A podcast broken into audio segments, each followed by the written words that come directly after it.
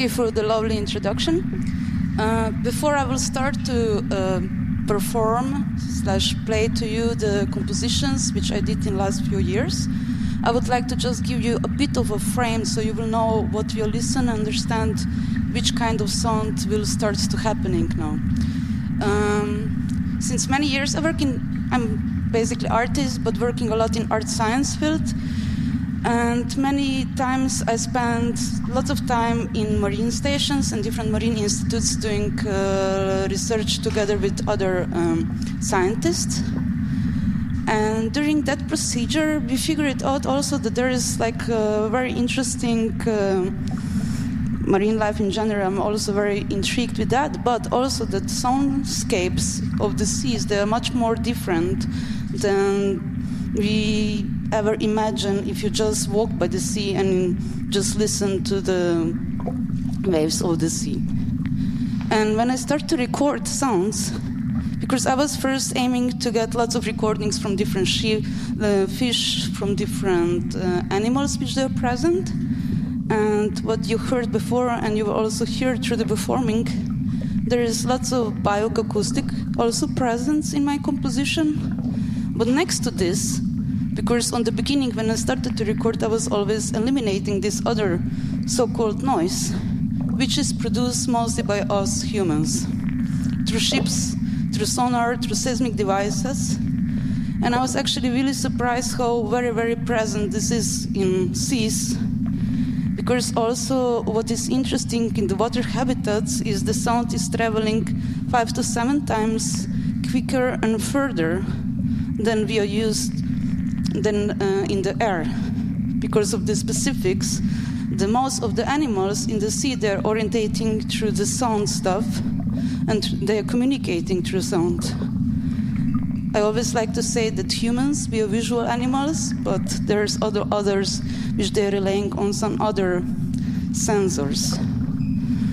And through this that our noise is so much present in last I would say like last 50 years is really, really intense. All this different technological kind of driven use of the seas. From the economy, overfishing and so on, there's lots of issues, which I think also lots of speakers will speak about it in these next days, especially in the submarine sessions. So after I finish with the performance, I'm available also to talk further but uh, for now, I will invite you just to close your eyes, listen, or enjoy it with the video, which is just like supporting element to the sound. Thank you.